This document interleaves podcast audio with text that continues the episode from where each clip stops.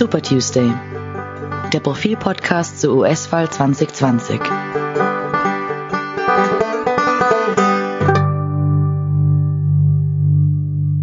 In effect, he already is ruling as an autocrat typically rules. Fortunately, we have the House, uh, House of Representatives to stand up to him. Hallo und willkommen zu Super Tuesday, dem Profil-Podcast zur US-Präsidentschaftswahl 2020. Ich bin Martin Staudinger von der Profil Auslandsredaktion.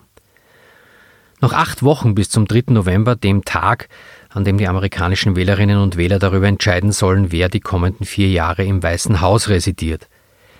In den Umfragen liegt weiterhin Joe Biden deutlich in Führung, aber seit dem überraschenden Sieg von Donald Trump im Jahr 2016 wäre es unklug, ein Ergebnis mit Sicherheit vorauszusagen, zumal hier von Europa aus. Trump musste in den vergangenen Tagen allerdings ein paar Wirkungstreffer hinnehmen. Das renommierte Monatsmagazin The Atlantic hat ihm in einer umfangreichen Geschichte einen Vorwurf gemacht, den man nicht auf sich sitzen lassen kann, wenn man Präsident ist oder wieder werden will. Und zwar Respektlosigkeit gegenüber Kriegshelden. Unter anderem soll Trump im Jahr 2018 den Besuch eines Soldatenfriedhofs in Frankreich verweigert haben, mit der Begründung, dass dort ohnehin nur Loser, also Verlierer liegen würden, weil jeder, der sich töten lasse, ein Trottel sei. Trump dementiert wütend, der Atlantic beharrt auf seiner Darstellung und beruft sich auf mehrere unabhängige Quellen. Und dann gibt es schon wieder ein neues Enthüllungsbuch über Trump. Diesmal stammt es von Michael Cohen, seinem ehemaligen Anwalt, der wegen Falschaussage vor dem Kongress und Steuerhinterziehung 2018 zu einer dreijährigen Haftstrafe verurteilt wurde. Was man bislang über das Buch weiß, klingt allerdings eher nach More of the Same als nach substanziellen Neuigkeiten. Neu sind allerdings Vorwürfe, dass Trump Wahlkampfgelder in seine eigenen Unternehmen umgeleitet habe, unter anderem um die Miete für einen Kiosk im Trump Tower zu zahlen, in dem Trump-Fanartikel verkauft wurden.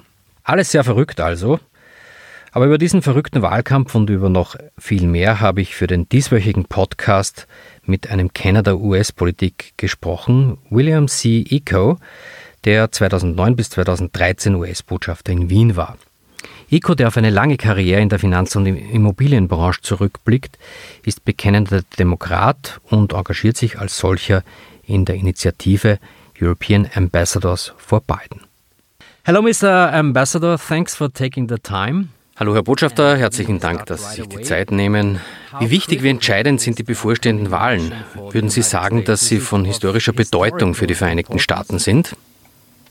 Uh, Absolut. Ich bin sehr, sehr besorgt und ich denke, dass das die wichtigste Wahl in der Geschichte der Vereinigten Staaten ist. Unsere Demokratie selbst ist in Gefahr und steht zur Wahl.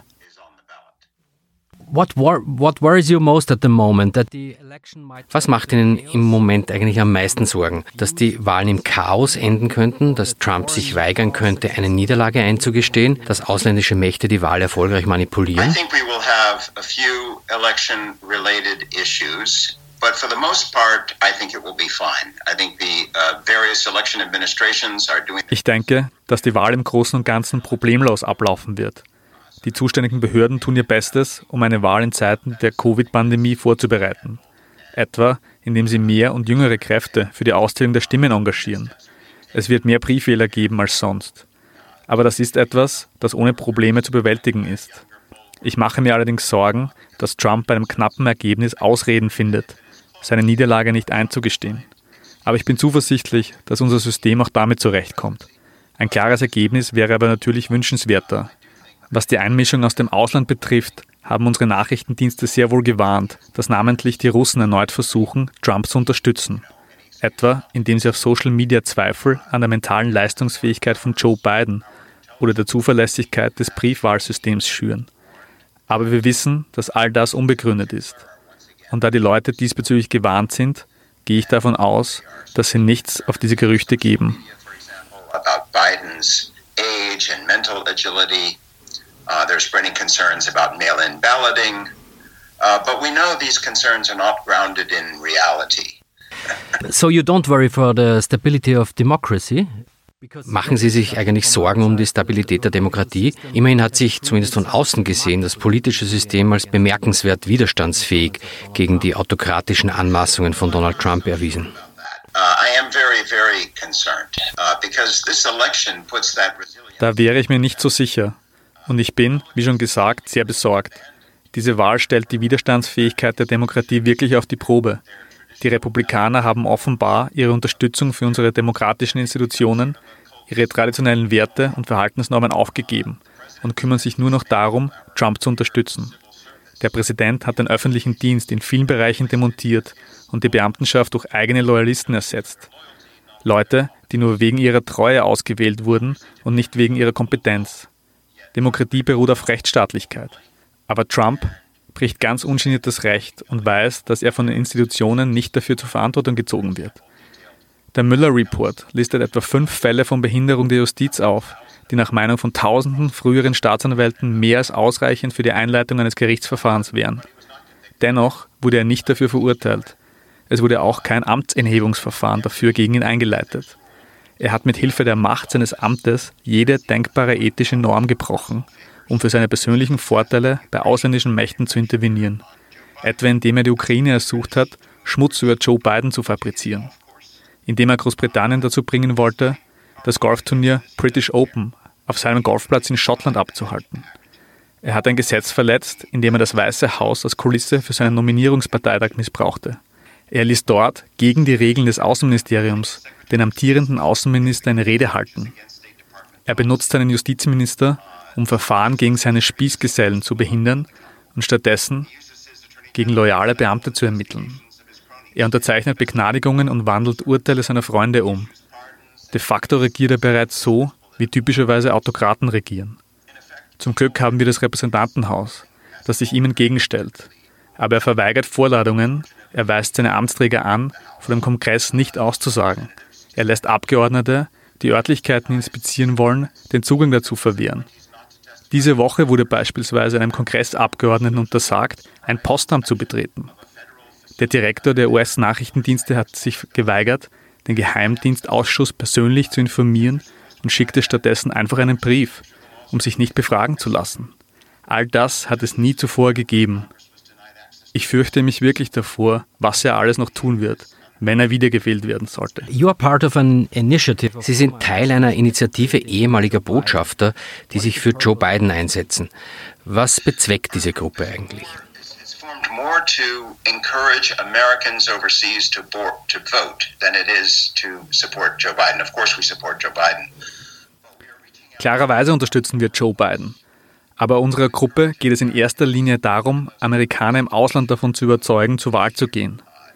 2016 haben nur rund 20 Prozent der amerikanischen Staatsbürger in Österreich gewählt.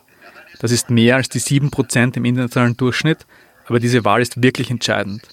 Da erzählt jede Stimme. Wenn Sie als Österreicher US-Amerikaner kennen, dann fragen Sie diese, ob sie sich für die Wahl registriert haben. Das geht ganz einfach auf der Website votefromabroad.org. Und diese Wahl ist auch für Österreicher wichtig. Sie brauchen eine US-Regierung, die Respekt für die Standards des internationalen Verhaltens hat, die an internationale Institutionen glaubt und sich daran beteiligt. Eine Regierung, die zum Klimaabkommen zurückkehrt. Eine Regierung, die das Atomabkommen mit dem Iran wieder aufleben lässt, um zu verhindern, dass dort Nuklearwaffen gebaut werden. All das waren multilaterale Abkommen, aus denen sich Trump zurückgezogen hat, und das betrifft auch Österreich. Multilateral agreements that Trump has pulled out of. That impacts Austrians as well. Um, I read that there are also Republicans. Offensichtlich gibt es auch Republikaner unter den Unterstützern der Initiative. No question. There are many Republicans actually who have served in Keine Frage. Es gibt viele Republikaner, die für frühere US-Administrationen gearbeitet haben und nunmehr zur Wahl für Joe Biden aufrufen.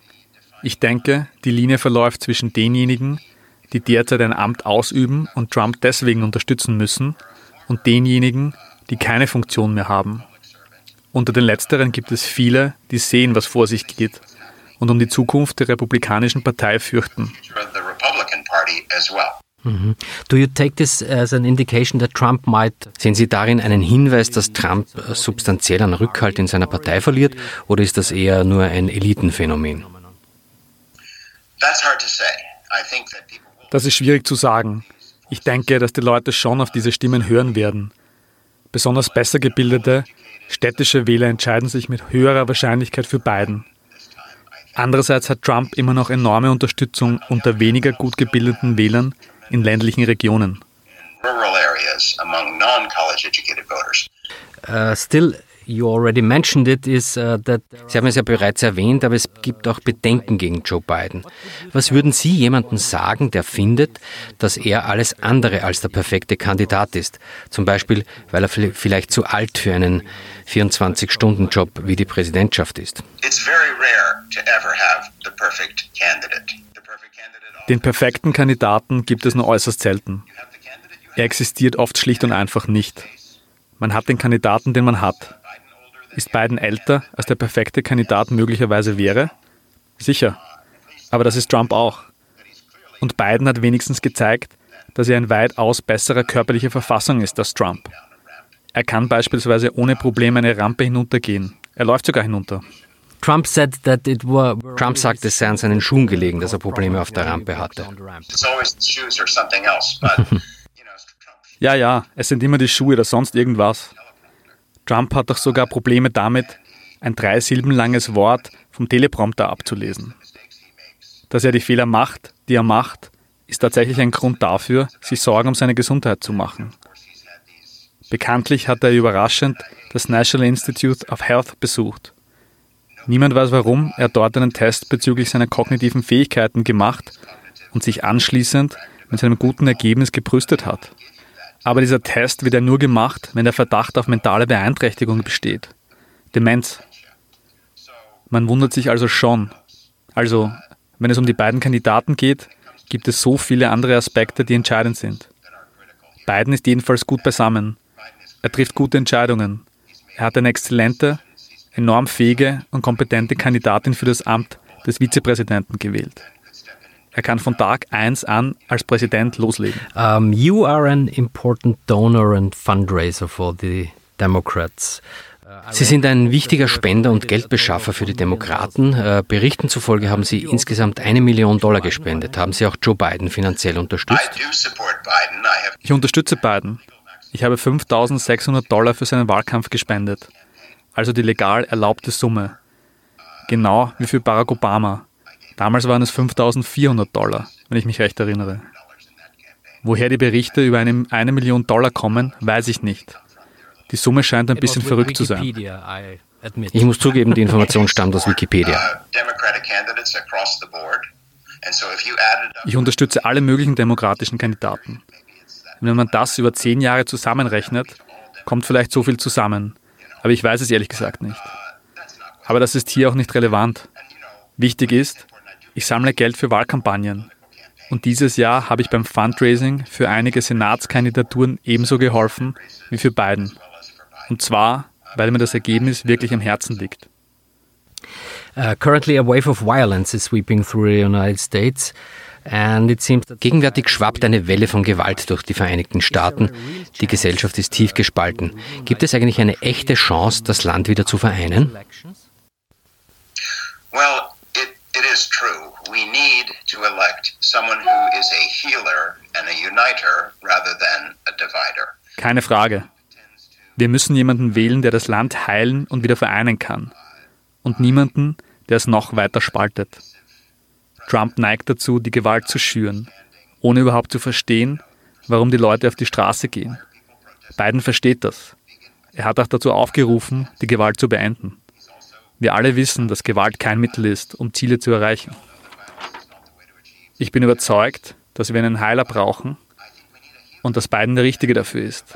Er hat die Fähigkeit, Menschen zusammenzubringen.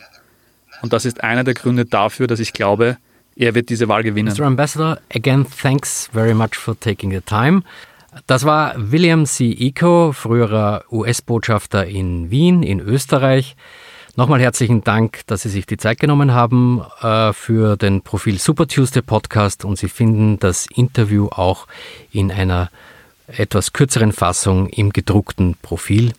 Bis nächstes Mal herzlichen Dank, Martin Staudinger.